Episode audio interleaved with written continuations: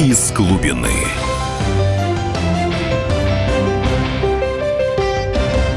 Добрейшего вечера, дорогие радиослушатели. Итак, мы опять на поверхности, осмотрелись в отсеках. Как всегда, ведущий программы «Из глубины» писатель-футуролог Максим Калашников. Сегодня мы вообще-то хотели обсудить, ну, наверное, очень э, такую животрепещущую тему. Вообще, должна ли Российская Федерация присоединить, включить свой состав Республики Донбасса народные, или же это, как говорится, в кавычках, неподъемная обуза. У нас гость студии Богдан Анатольевич Беспалько, член Совета по межнациональным отношениям при президенте Российской Федерации. Богдан, добрый вечер. Здравствуйте, Максим. Ну, Здравствуйте, и вы знаете, и вы, дорогие радиослушатели, начнем мы, конечно, с, так сказать, со сногсшибательной, в кавычках, новости, вот, которую сейчас огласил э, Владимир Вольфович Жириновский о том, что сам Владимир Владимирович на выборы президента э, весной 2018 года не пойдет, что он выставит кого-то, видимо, иного, ну, соответственно, пойдет совершенно иная игра. Ну что ж, ну не могу, наверное, не прокомментировать эту новость. Ну, во-первых, об этом уже говорят, наверное, целый год, о том, что Владимир Владимирович так сказать, столкнувшись с социально-экономическим кризисом, с которым ничего поделать не может, сейчас выставит какую-то другую фигуру. Вот. Говорили обычно о том, что это будет какой-нибудь тульский губернатор, бывший телохранитель э, Дюмин, либо кто-то из вот этих вот молодых 40-летних э, назначенцев губернатора, может быть, Шойгу. Ну вот лично я думаю, что Скорее всего, наверное, это предвыборная интрига, ну, так сказать, для того, чтобы оживить а, вот этот пейзаж. Хотя, действительно, э, я считаю, в общем-то, четвертое президентство, я не считаю президентство Медведева истинным. Вот четвертое президентство Владимира Владимировича, конечно, провалено по социально-экономической части. Вот, и сейчас, в общем-то, есть смысл выставить какого-нибудь Семена Бигбулатовича. С другой стороны, не участвовать в выборах, наверное, смертельно опасно. Я думаю, что в конце концов Владимир Владимирович, наверное, все-таки придется идти на выборы. Вот. А, Богдан, вы хотели бы что-то добавить в связи с этой новостью? Ну, я думаю, что нужно относиться ко всем заявлениям Владимира Вольфовича с изрядной долей скепсиса, потому что то, что он говорит, это может быть определенным тестингом, может быть определенным вбросом, а может быть и чем-то а, вполне реальным, но все-таки не совсем соответствующим действительности на 100%. Мы не можем знать, а, какие кандидаты будут выдвигаться на президентский пост в 2018 году. И я думаю, что мы можем только точно сказать и поверить Владимиру Вольфовичу в том, что сам он будет выдвигаться, и, как обычно, эти выборы проиграет, набрав определенное количество голосов, которые, скорее всего, будут восприниматься либо как протестные, либо как э, голоса людей, которые привыкли развлекаться на выборах и голосовать за Владимира Вольфовича. Ну, понятно. Так что пока, что называется, подождем развития событий. И давайте вернемся к нашей основной теме. Что делать сейчас с республиками Донбасса, с ЛНР и ДНР? Ну что ж, я позволю себе, как писатель-футуролог и как член комитета 25 января, в общем-то, выступить с некоторой, как-то, вводной частью. Я думаю, что сейчас, после того, что Кремль сделал с Донбассом, есть только один выход – это принимать ЛНР и ДНР в состав Российской Федерации. Иначе им просто-напросто не выжить. Иначе они будут, что называется, вечно обстреливаемым концлагерем, где люди вынуждены существовать на зарплаты в 5-10 тысяч рублей. Они просто прожить не могут состоящей промышленностью с кризисной экономики. И вообще, честно говоря, Донбасс – это все-таки часть России – я не беру Российскую Федерацию. Россия не в 91 году возникла. А, даже не в 17-м, не в 22-м. России тысячи лет. Донбасс – часть Новороссии. Она, она, собственно говоря, часть той земли, которую отбили у, так сказать, у этих татарских орд и у э, Османской империи в XVIII веке. Вспомните старый плакат «Донбасс – сердце России». И там живут такие же, что называется, русские, как и в Крыму, как и в Белгородской области, как и на Кубани. Их вообще да как бы, везде. Как и везде, говоря. да, соответственно. Я, безусловно, поддерживаю да. идею включения Донбасса в состав России. Единственное, что, конечно, этому могут оказать определенные препятствия, как внешнеполитические, так и внутриполитические обстоятельства. Я бы даже расширил, собственно говоря, эту тему, сказав о том, что э, я приветствовал бы вообще воссоединение всех русских государств, которых, да. например, Андрей Иванович Суздальцев насчитал сегодня ровно шесть. Это Россия, Украина, Белоруссия, Приднестровская республика, Луганская и Донецкая Народная Республика. И вот когда они все объединятся вместе, может быть, э, даже с некоторыми потерями в виде Галичины или даже, допустим, всего правобережья. Огромный шаг вперед. Да, это было бы огромным шагом вперед, и это было бы огромным шагом вперед со всех э, точек зрения, с экономической, политической, геополитической, в вопросах безопасности, в вопросах демографии и во всех остальных.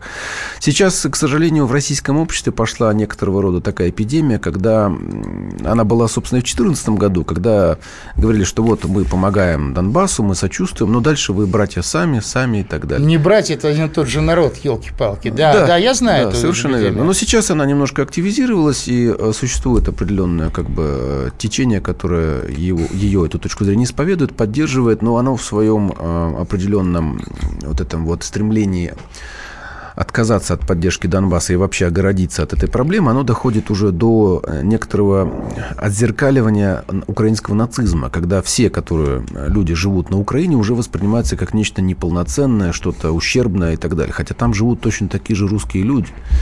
И когда даже доходит до утверждения, что это люди генетически неполноценные, ну тогда, собственно, уже становится непонятным, чем такая точка зрения отличается от точки зрения какого-нибудь Геннадия Онищука, который утверждал, что украинцы это высшая раса, а все остальные вот там москали и прочие жители Донбасса да. низшие. Богдан, Богдан Анатольевич Беспалько, член Совета по межнациональным отношениям при президенте Российской Федерации. Я могу сказать, что действительно есть такие а, сторонники не русскости, а россиянства. Они действительно э, похожи на так называемых вот укр бандеровцев. А действительно, вот почему они считают, что Чечня и Дагестан, например, это часть России, а гораздо более, так сказать, а, а, так сказать населенная тем же народом, русским народом. Донбасс не часть России, как, кстати говоря, Северное Причерноморье. И мне всегда очень э, поражало э, вот эта вот нечестность. Простите, на помощь Осетии пришли, собственно, после двух, там, после дня, суток бомбардировок Ценвала. Донецк долбают уже годами. В а, Абхазии и Южной Осетии раздавали паспорта гражданства, а здесь нельзя. Здесь мало того, сейчас высылают добровольцев а, тех же Донбасса, которые формально граждане Украины, которые поверили Российской Федерации. В 2014 году Российская Федерация могла не допустить войны, имея в руках законного президента ну, Януковича. В 2014 году было много возможностей. Я надеюсь, что это окно еще не закрылось и будет приоткрываться опять. Ну, понимаете, э, если мы вернемся именно к теме Донбасса, Донбасс сейчас населяет примерно 6,5 миллионов человек. Это достаточно индустриализированный кластер, один из самых индустриализированных районов Украины бывшей Украины, я имею в виду. В данной ситуации там размещаются не только производство, скажем, по добыче угля, но и такие сложные производства, как производство горнопроходческих комбайнов. Все это очень э, выгодно с точки зрения индустриализации, с точки зрения вообще э, независимости в промышленном и технологическом плане для Российской Федерации. Препятствия здесь только чисто политического характера. Может быть, связаны с экономическим характером ввиду того, что определенные санкции могут на нас обрушиться, если мы будем открыто декларировать поддержку Донбасса, раздавать паспорта и э, пытаться защищать его военным путем от тех, э, собственно, карательных методов, которые сейчас использует киевский режим против простых жителей Донбасса. Именно скажу, что простых, потому что используют ракетные системы залпового огня против населенных пунктов. Это однозначно военное преступление. Вот. Это был Богдан Беспалько, член Совета по межнациональным отношениям при президенте Российской Федерации. А вы знаете, Богдан, и вы, дорогие радиослушатели, действительно, это что ж такое? Вот интересная точка зрения. То есть у узбеков сюда, таджиков можно завозить, давать им, давать им гражданство, чтобы, э, после чего они, кстати, теракты здесь проводят. А вот здесь мы боимся санкций. А между вот прочим, я... санкции будут те же самые, совершенно те же самые. Вот. Зачем же, как говорится, платить? Я а, вас перед... немножко поправлю, Максим. Дело в чем? Дело в том, что касается больше не таджиков, узбеков, а киргизов, которые являются частью евроазиатского экономического сообщества. У них действительно больше привилегий, чем у жителей Донбасса, значительно. Ну, а, а разве это Разве это называется не подлость со стороны Москвы? Ну, ну формально, сейчас, да. формально эти, к сожалению, неравноправное положение, оно существует. Ну, вот это, что называется, самое убойное, как говорится, убойный аргумент. Нужно признать ЛНР и ДНР государствами, включить их в Евразиатский экономический союз, и тогда все формальные препятствия будут сняты. Вот, друзья мои, сейчас мы идем на перерыв. Вот, оставайтесь на нашей волне. Мы продолжим разговор о Донбассе, о русских Донбасса. из глубины.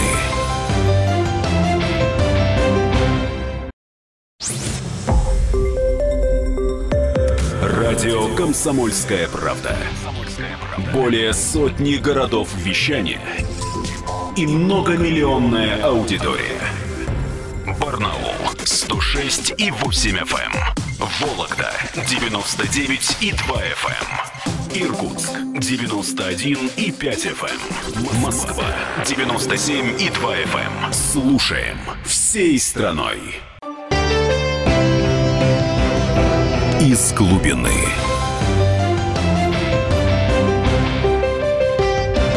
Еще раз здравствуйте, дорогие друзья. Итак, мы продолжаем обсуждать нашу тему. Должна ли Российская Федерация присоединить сейчас Республики Донбасса, принять свой состав? Или, в общем, это как бы неподъемная обуза, как говорят нам некоторые либералы и сторонники россиянства, а не русскости. Итак, у микрофона ведущий передачи писатель-футуролог Максим Калашников, гость нашей студии Богдан Анатольевич Беспалько, член Совета по межнациональным отношениям при президенте Российской Федерации.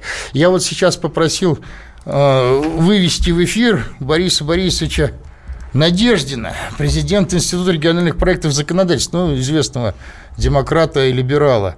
Вот. Борис, Борис Борисович, вы на связи? Нет, еще нет. Ну, давайте продолжим говорить. Да, давайте сначала а, с нами Борис Борисович, вы на связи? Да, да, да. Ну, давай, Борис, давай уж на ты, потому что мы давно друг друга знаем, честно говоря. Да, Максим, вот, ага. Вот, твое мнение, как, в общем-то, либерала известного. Вот, что делать с ЛНР, ДНР? Принимать ли их в состав?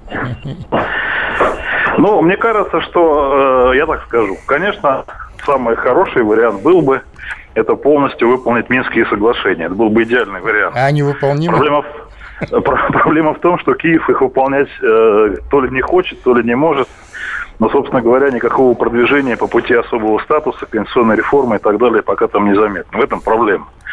А дальше серьезная проблема стоит как раз перед Россией, потому что надо давать себе отчет, что, с одной стороны, мы реально обеспечиваем там, ну, относительно, насколько возможно, человеческую жизнь, там более-менее, да, ну, то есть не секрет, что Россия грубо говоря, там финансирует существование этих городов, там, инфраструктуру, там, электричество и так далее. Этим, за все это мы платим.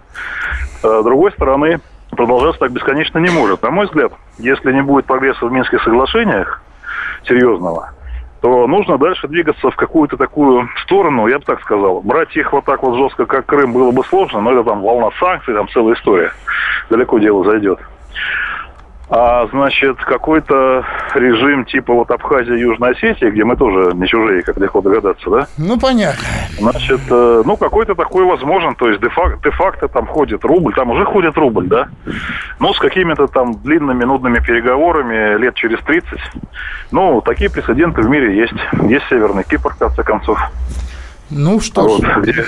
Как-то, как постепенно жизнь наладилась. Но еще раз говорю, это очень долгая и тяжелая история, десятилетия.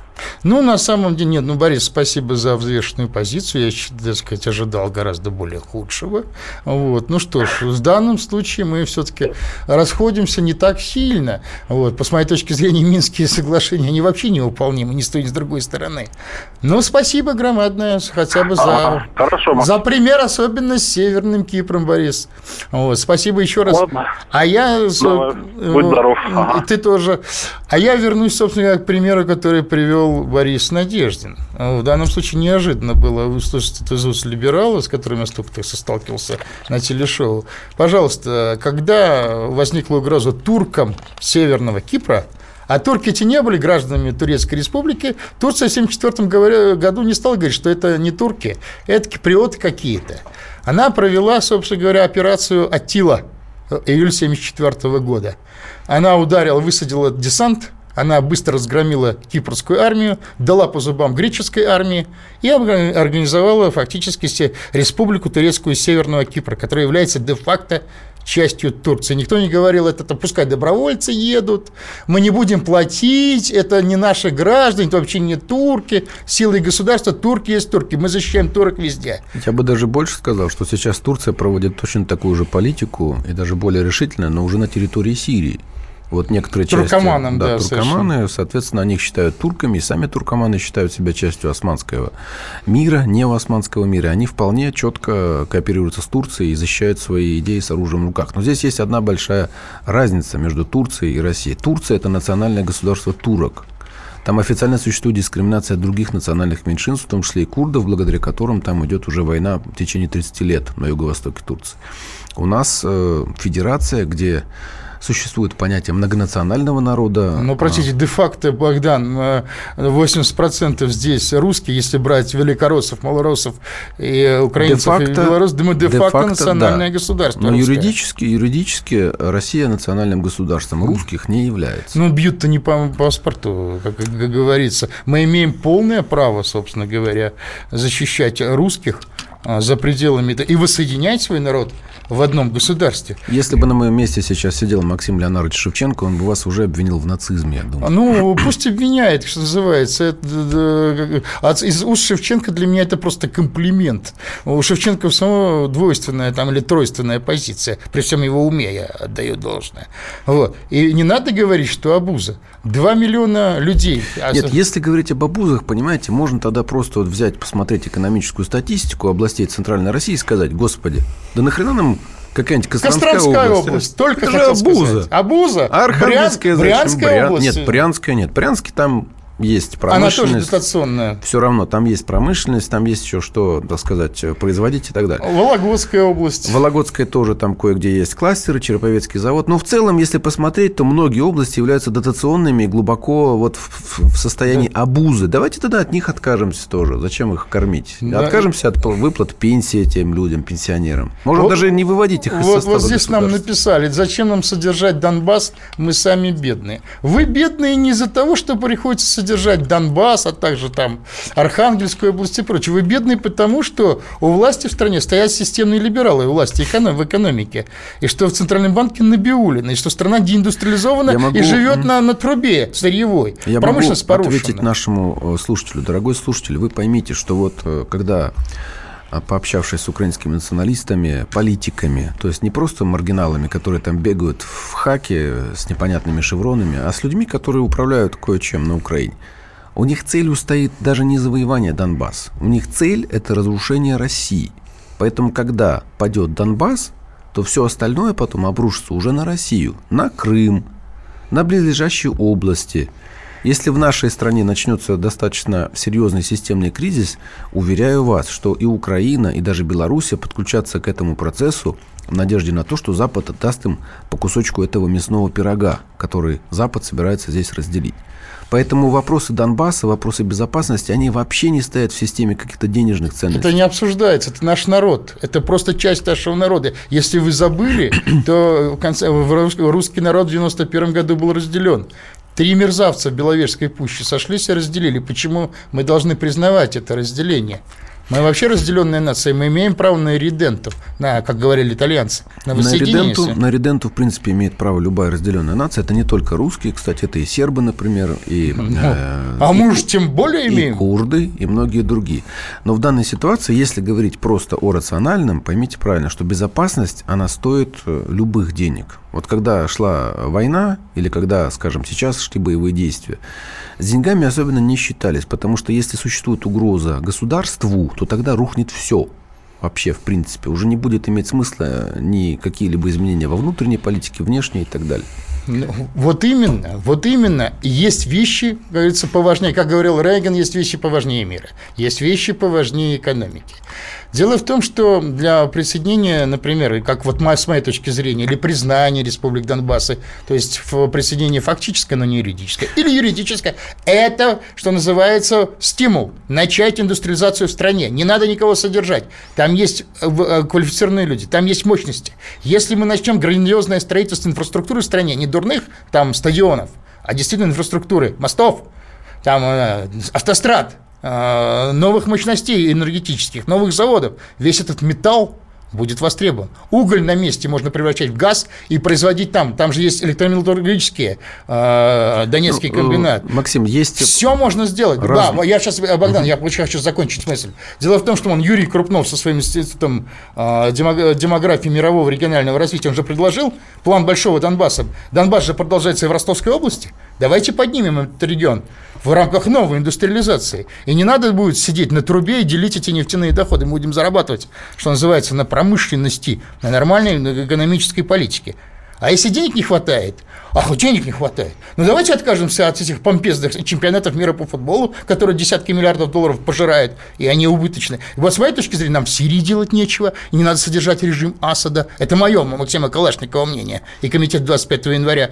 А сколько, а, а сколько за счет того, что вы не будете вкладывать деньги, если мы поменяем руководство Центробанка и правительства, они не будут вкладывать сотню миллиардов в, что называется, в трежерис, в американские ценные бумаги. Сколько мы денег сэкономим, вложим в собственную страну. И не надо вот этого, кто будет содержать. Мы сами все будем зарабатывать, как мы всегда зарабатывали до 91 -го года или, или до 17 -го. То есть надо бороться с этим сырьевым, колониальным, россиянским, а не русским мышлением. Вот мое глубочайшее убеждение. И тогда нас будут уважать. А сейчас нас никто не уважает из-за из такого подхода. Вот. И надо стать сильными, надо стать русскими. Богдан, если вам есть что добавить, у нас 30 секунд до перерыва. Я могу только сказать, что по результатам одного закрытого заседания, организаторов и участников которого я озвучивать не могу, было принято к выводу то, что и Россия, и Украина существовать вместе в нынешнем виде они не могут. Поэтому мы должны бороться за победу над Украиной, как над государством антирусского, антироссийского характера. Мы уходим на перерыв. Оставайтесь на нашей волне, друзья мои. Из глубины.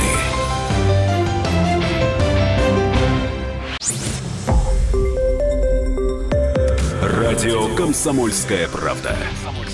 Более сотни городов вещания и многомиллионная аудитория – Калининград 107 и 2 FM. Эм. Кемерово 89 и 8 FM. Эм. Красноярск 107 и 1 FM. Эм. Москва 97 и 2 FM. Слушаем всей страной.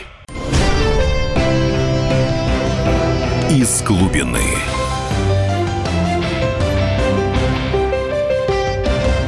Еще раз добрейшего вечера, дорогие друзья. Итак, мы продолжаем обсуждать нашу главную тему нашей передачи.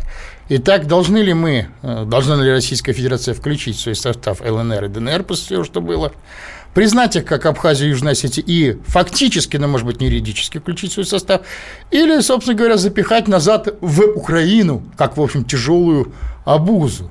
Мы, я напоминаю, что ведущий передачи писатель-футуролог Максим Калашников, гость нашей студии, Богдан Анатольевич Беспалько, член Совета по межнациональным отношениям при президенте Российской Федерации. Так мы ушли на перерыв, в общем придя к некому совокупному выводу, Минские соглашения, они невыполнимы, мы, в общем-то, Российская Федерация, ну, не должна быть хуже Турции, которая в 1974 году спасла турок Северного Кипра прямым вмешательством, очень быстрым, за три дня они все решили. Ну, а сейчас, к сожалению, республики находятся в сложнейшем положении, они просто будут вымирать от нищеты, от индустриализации. И я специально попросил, э, мы позвонили Павлу Губареву, человек, которого я глубоко уважаю, это первый народный губернатор Донецкой области, вот, этот человек, который не побоялся рискнуть всем, да, чтобы поднять вот русскую весну в Донбассе, движение именно за воссоединение с Российской Федерацией. Павел, ты в эфире? Нет. Еще не, не удается дозвониться? Да, ну хорошо, давайте, собственно говоря, пока мы дозвонимся до Павла Что Губарева, касается да. Минских соглашений. Да, э, Богдан Беспалько. Я согласен с тем, что они неисполнимы, но они в определенной степени и навязывались Украине именно как дипломатический инструмент, который должен был ее сдержать. То есть как инструмент, который она не могла полностью выполнить. Если бы украинское руководство пошло на, на исполнение всех пунктов Минских соглашений, это была бы уже другая Украина. Там бы Донбасс мог действительно играть определенную роль, мог бы как-то участвовать в управлении, но было совершенно понятно, что... Нет, что это бы изначально невозможно. Да. Было понятно, что это невозможно, потому что та элита, которая пришла к власти в результате Евромайдана, разрушив законное конституционное поле Украины, они никогда этого не дадут. И действительно все обернулось гражданской войной, которая до сих пор, собственно, вяло полыхает. А, вопрос-то еще в чем? Дело в том, что у Донбасса есть одно преимущество по сравнению, скажем, с Приднестровской Молдавской Республикой. У них есть общая граница, граница с Российской Федерацией. Да. да. То есть это, в принципе, обуславливает, облегчает облегчает очень Все многое в данной ситуации. Например, можно вполне допустить э, допуск жителей Донбасса на российский трудовой рынок.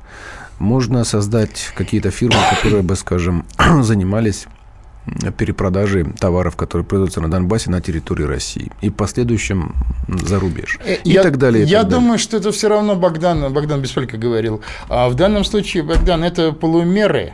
Надо просто включать их в состав общей, общего индустриализационного проекта. Для начала здесь менять правительство, руководство Центробанка и сменять курс. Иначе и Российскую Федерацию ты не удержишь.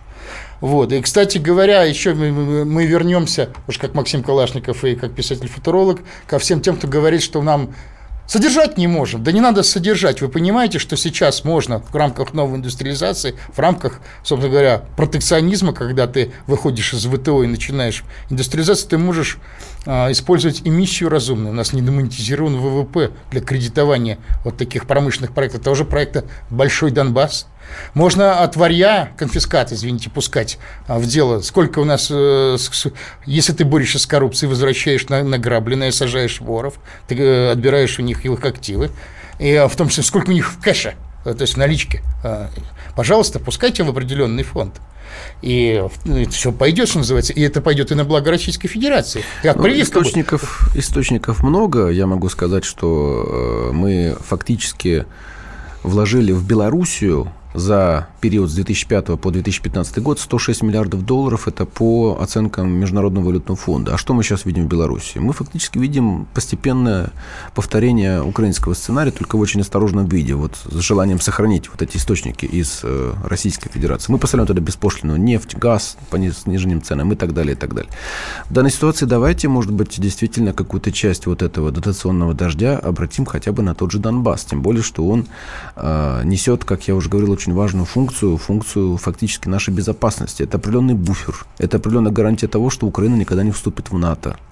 Это гарантия того, что у нас всегда будет мощный рычаг для давления ну, безусловно, на Богдан, киевское руководство. Но ведь это одновременно качественное, это южно-русское население, я с этим, Максим, я с этим об, совершенно не спорю. Оборотистое, работящее. Но если вы Квалифицированное. Если это бы, свои русские. Если бы можно было бы так вот легко, без каких-либо а, мощных препятствий включить в состав общего государства, даже не Российской Федерации, а создать новое общее государство, хотя бы из левобережья Украины, где вот, скажем, в Херсонской области сейчас фермеры страдают от чего? Они страдают от того, что они не могут продавать свои товары, практически обесценившиеся, в том числе в Крым.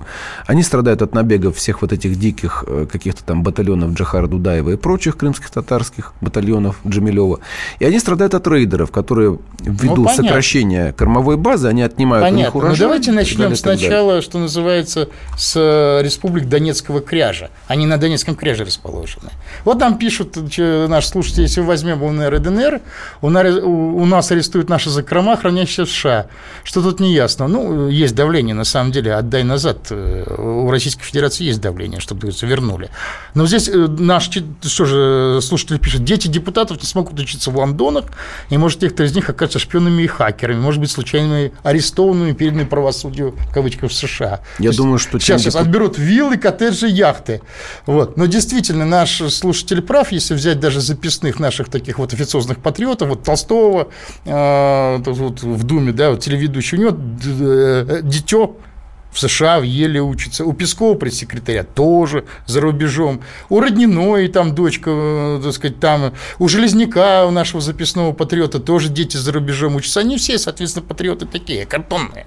Есть в этом смысл. Но, честно говоря, при нужной политической воле это даже хорошо, это будет шок необходимый. Ну да, это будет определенный холодный душ, но вы понимаете, мне кажется, что это все равно нужно решать внутри государства, потому что у нас ведь что подразумевается, когда кто-то учится за рубежом? Что человек, он там вливается, он ассимилируется, он полностью меняет мышление. Я не против сам пройти обучение за рубежом, но я при этом совершенно не изменюсь. Мой коллега, например, политолог Алексей Финенко, он в США бывал там, я не помню, уже по-моему, вторая сотня раз, что ли, пошла там и так далее. Но он, тем не менее, патриот своей страны.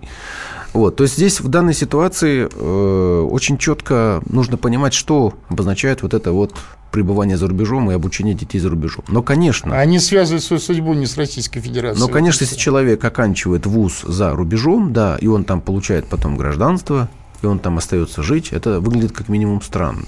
То есть, действительно, человек не связывает себя с будущим с Россией, он не связывает будущее своих детей с Российской Федерацией. Да, очень просто. Богдан, Богдан Беспалько сейчас говорил. Он член Совета по, международ... по межнациональным отношениям при президенте Российской Федерации. Совершенно верно. Наша элита, в кавычках, это мародеры сырьевые, которые решили закосить под великодержавников. Судьба их детей показывает, что они на самом деле не Российскую Федерацию не рассматривают как свою страну, они уже встраивают их в ту систему. Вот нам, соответственно, пишут тоже. Да, конечно, нужно всем помочь, всех спасти, всем денег дать, а собственное население можно еще налогами обложить. Да вы еще пока мы не подохли. Ну, уважаемые слушатели, вы вообще слушаете нашу передачу, у вас слух плохой. Во-первых, мы не Абыков, не всем, а русским Донбасса. А если э, вы хотите знать мое мнение, то арабов нам спасать совершенно... Нам вообще нечего делать на Ближнем Востоке. У нас есть две главные задачи. Индустриализация Российской Федерации и воссоединение русского народа. В Донбассе живут не украинцы, там живут русские. И э, не помогать им, это просто-напросто гнусность. Это даже не обсуждается. Налоги повышать не надо. Можно, извините, сработать на конфискате у наших крупных воров на обложение того же сырья, на вывоз сырья и на, собственно говоря, разумные миссии по Глазеву. Повышать налоги – это самый идиотский, как говорится, маневр.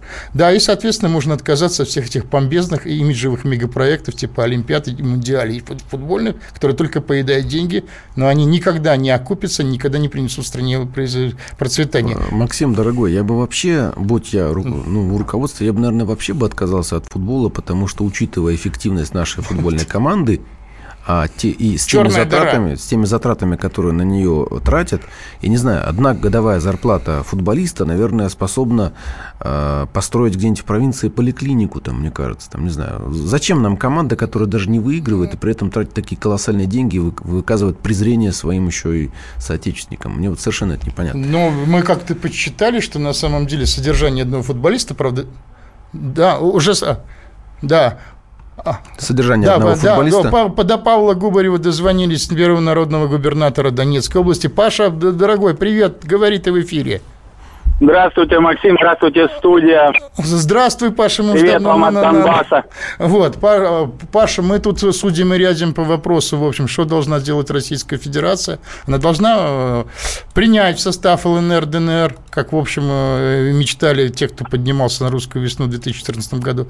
Принять фактически, но хотя бы, не, ну, если не юридически, то фактически, как э, Абхазию и Южную Осетию, или заталкивать назад в Украину вот, так сказать, по Минским соглашениям. Вот твое мнение. Ну, в свое время э, аналитическое агентство Stratfor, американское, да, которое тебе хорошо известно, выпустило доклад об, об основных угрозах э, в мировой геополитике. И в главе, которая посвящена России, там э, основной угрозой являлась военная угроза со стороны России э, в Прибалтике и на Украине. Вот, поэтому, если уж они этого боятся, то э, нам не только не стоит, ну, не стоит этого бояться, присоединять к новой территории, а обязательно нужно это делать. Этого ждет, в общем-то, вся Россия. Э, вот, э, так как с Крымом, смело, решительно, быстро, бескровно, э, без жертв, без э, вот этой всей грязи войны, которая, э, которой Донбасс харкает уже третий год это очень страшно, и этого нужно избежать. И единственным, э, в общем-то, спасительным кругом является то, чтобы Россия могла и должна э, ну, либо включить свой состав, либо как минимум признать и осуществить военную поддержку открытую уже. Это, конечно, для нас наиболее желательный э, сценарий, и да, народ Донбасса именно за это восстал весной 2014 года, Максим. Да, спасибо. Тем более... Да, тем более, что, в общем, был пример Южной Осетии. Но нам говорят, что это будет обуза для России. У нас минутка осталась, Паша, что вот э, Донбасс, русский Донбасс, это обуза будет для Российской Федерации. Твое мнение, быстро, если, если коротко. Ну, знаете, как вот э, рождается ребенок в семье новый, да, ну, конечно, он становится обузой, да, на него нужно тратить деньги, там, инвестировать в его сначала взросление, потом образование, там э, э, жилье ему помочь купить и так далее. Конечно, это обуза, но оно же наше родное. Здесь русские живут люди, мы все русские, мы один народ, э, одна страна. Вот так вот должно быть. Спасибо, Павел. Тема мы вернемся к этой теме. Ну, если можешь, оставайся в эфире, хоть послушай передачу. Друзья мои, вы тоже оставайтесь на волну. Передаем привет славному русскому народу Донбасса. Держитесь, Паша. Вот. Мы вернемся после перерыва. Из глубины.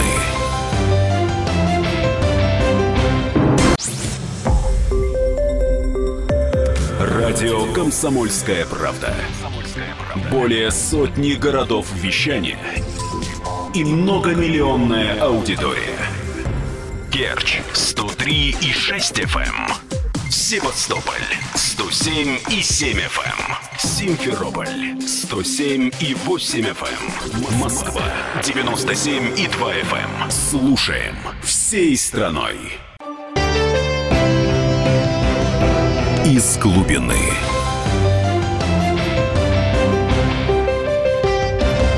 Еще раз добрый день, вернее, добрый вечер, дорогие друзья. Мы продолжаем нашу передачу на тему того, вообще, что сейчас делать с республиками Донецкого кряжа, включать ли в состав Российской Федерации де-факто то есть, простите, де юры, включать ли де-факто, но не де юры, как Абхазия и Южная Осетия, или заталкивать назад на Украину, куда у них уже дороги на самом деле нет. Итак, у микрофона ведущий Максим Калашников, наш гость нашей студии Богдан Беспалько, член Совета по межнациональным отношениям при президенте РФ.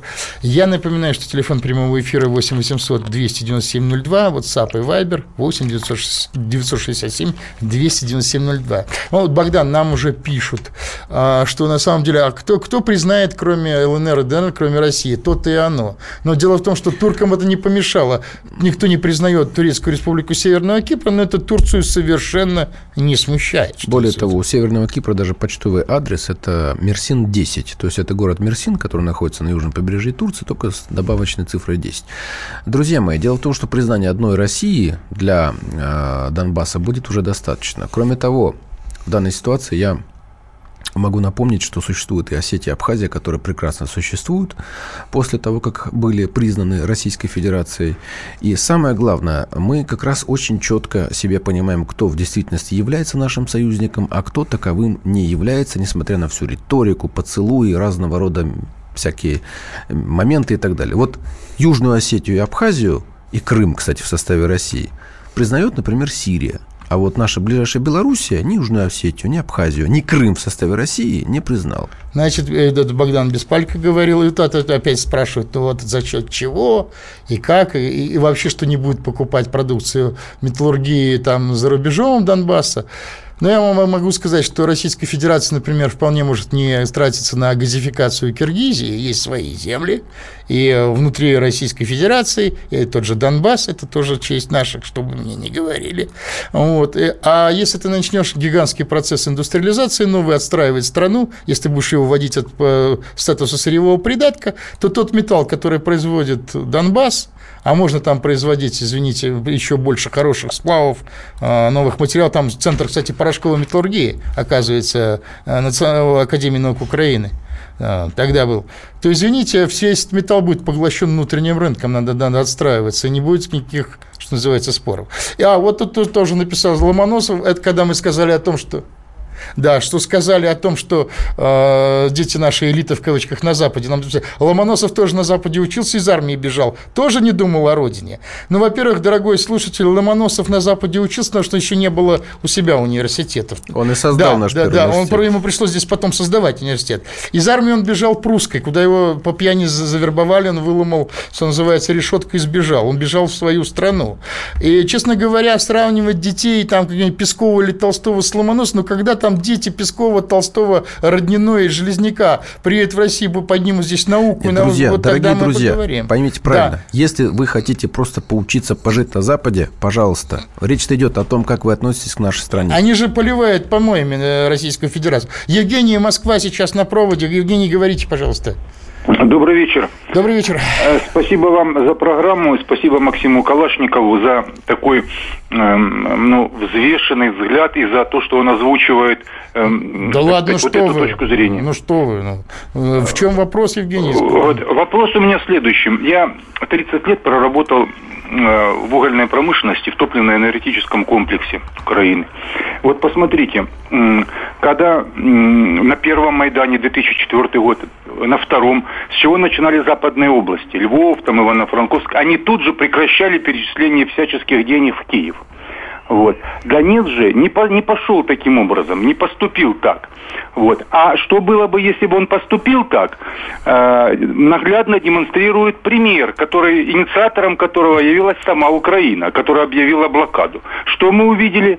Через буквально месяц остановились четыре электростанции. Это Харьковской, Киевской и две в Днепропетровской области. И два металлургических комбината в Днепродзержинске и в Мариуполе. Понимаете? То есть я веду к чему? Что можно было, не надо там, понимаете, какие-то там э, армии, значит, э, огромные. Достаточно было просто экономически так поступить и, значит, возможности хунты экономические вести войну войну и убивать людей, они бы, если бы не свелись к нулю. Да, да, Евгений, то есть вы хотите сказать, что если бы сейчас бы республики получали, не перечисляли бы Киеву вот эти налоги, да, которые сейчас делают, они бы да. сами себя, ну, не полностью бы содержали, но жили бы гораздо лучше, на самом они деле. Бы, да. они, они бы не только гораздо лучше, значит, все подсчеты, которые сразу вот после того, как э, была провозглашена ДНР, были проведены, э, ну, не буду сейчас, чтобы время не занимать, э, перечислять имена, весьма весьма и весьма квалифицированными людьми, профессионалами, как сейчас модно говорить, экономистами, посчитали, что уровень жизни в, Дон... Э, в Донбассе увеличился бы в Донецкой области в 4 раза по сравнению с украинским, а в Луганской в 2 раза. Понимаете, насколько бы муж... Именно это еще пугает их. Почему? Не только э, значит, все остальные аспекты политические, а и сила примера. Отделились от Украины, стали в 4 раза ну, ну лучше. Ну, понятно, понятно, Евгений. Если позволите еще пару слов. Вот тут говорилось о том, что, значит, это какая-то обуза. Это абсолютно навязанный такой стереотип. Дело в том, что Донбасс давал 25% по разным оценкам, от 22 до 25 э, волового национального продукта Украины и львиную долю э, валютной выручки. Вся промышленность Украины это металлургия и химия большая. То есть делание да, из российского да, газа удобрений. Да, Евгений, э, безусловно, даже по официальным данным, вот тот кряж, который остался, это 10% ВВП Украины. Значит, 15... еще позвольте два слова. Значит, за вот эти три года, 14, э, 15 и 16, предприятия, работающие в Донецкой области, ну, принадлежащие владельцам вот этим, э, значит, которые себя позиционируют как граждане Украины, ну, они перечислили, да, да, перечислили в бюджет Украины, опять же, в зависимости от того, какой курс брать рубля, гривни, от 104 до 110 миллиардов рублей ежегодно. То есть за три года не менее 330 миллиардов рублей все, все, было перечислено да. в Евгений, я, я у вас хочу спросить, как у специалиста еще еще советского, имперского по углепрому. Вообще, реально в Донбассе сделать, например, подземную газификацию угля, добывать не уголь уже, а газ, и ставить там энергоемкие предприятия, то есть энергоемкие производства, те же электрометаллургические заводы, там машиностроительные, например, чтобы на месте производить не уголь просто голый вывозить, а готовый Ну, первое. Во-первых, в Донбассе э, добываются очень ценные марки углей, которые, ну, они редкие по всему миру. Антрацит, да. антрацитовая группа, которые продаются э, за очень большие деньги за границу, за валюту. То есть даже не перерабатывая ничего, это 400, 500, 300 долларов, в зависимости от фракций, та же антрацитовая группа. Вот. Когда я, еще позвольте одно слово, когда я говорил о том, что без Донбасса Украина не может существовать, только вот несколько цифр. Значит, для того, чтобы Украина прошла э, год, ей нужно 26 миллионов тонн угля. Из них газовая группа 17 миллионов тонн. Угу. Газовые шахты есть на Украине. Ну, во всяком случае, на подконтрольной части Донецкой области, западный Донбасс, Павлоград. А антрацитовой нет. Антрацитовой нужно 9 миллионов тонн. 9 миллионов тонн. Это то, чего нет на Украине. Мощности порто по приему угля составляют где-то 400 тысяч тонн э, в месяц. То есть понятно, То есть, заменить они будут нечем. работать день и ночь, изо дня в день, месяц из месяца, они все равно могут завести, если у них день не будут купить, 4 миллиона тонн. То есть получается все равно 5 миллионов тонн антрацитовой группы, дефицит. Без этого они лопнет система энергетическая. Все понимаете? понятно. Евгений, спасибо громадное. У нас просто времени нет. Спасибо громадное, так сказать, что вы оставаетесь на нашей волне. Очень ценное мнение специалиста. Опять пишет какой-то россиянец, а не русский. Где гарантии того, что после включения ДНР и ЛНР жители не хлынут в РФ? Вопрос, зачем они здесь нужны, занимая рабочие места? Отвечаем еще раз. Это русские, это Я- не чужаки, первое. И второе, чтобы было ну, больше, больше рабочих мест, извините, на- э, э, э, проводите индустриализацию, меняйте правительство и Набиулину, и стройте здесь заводы и фабрики, и будут рабочие места. А вас не смущает, что сюда киргизы, узбеки и таджики едут, отнимая рабочие места? Так что э, Я- бьем можно жестко, на очень- отмашь. Можно еще очень коротко. Дело в том, что у России сейчас наблюдается начало демографического кризиса. У нас недостаток рабочей силы. И как раз вот эти люди, которые там живут, они могут нам как раз быть очень хорошим подспорьем э, в нашем индустриальном и в любом другом развитии. Эти люди могут не только работать на заводе, они могут еще служить в армии. Они могут работать врачами, понимаете, например. Они могут много чего делать у нас в стране. Не требуется никаких усилий для того, чтобы адаптировать их к нашей жизни. Они и так одной с нами крови, веры и прекрасно знают русский язык. Это не просто братский, это не братский народ, это один тот же К народ. 2030 году мы провалимся на самое дно демографической ямы. Поэтому если оттуда будут приезжать женщины, дети, это как раз очень и очень хорошо. И мы будем эту демографическую яму смягчать именно за счет того самого одного с нами народа, который как раз там и живет. Спа- Богдан Беспалько был. А я хочу сказать, что здесь интересный вопрос. А что может нынешняя Российская Федерация предложить Новороссии? Наших либералов и- олигархов. Золотые слова. И вообще то, что происходит, это уже ответственность не только Киева, но и Москвы. Вот, надо решаться, надо, наконец, собственно, не бояться никаких санкций, а воссоединять свой русский народ и проводить индустриализацию нашей страны. Спасибо, а, Богдан. Спасибо вам, дорогие слушатели. До следующего понедельника продолжим продолжать острые темы. Из глубины.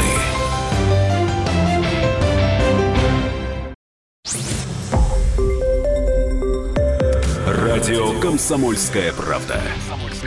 Более сотни городов вещания и многомиллионная аудитория.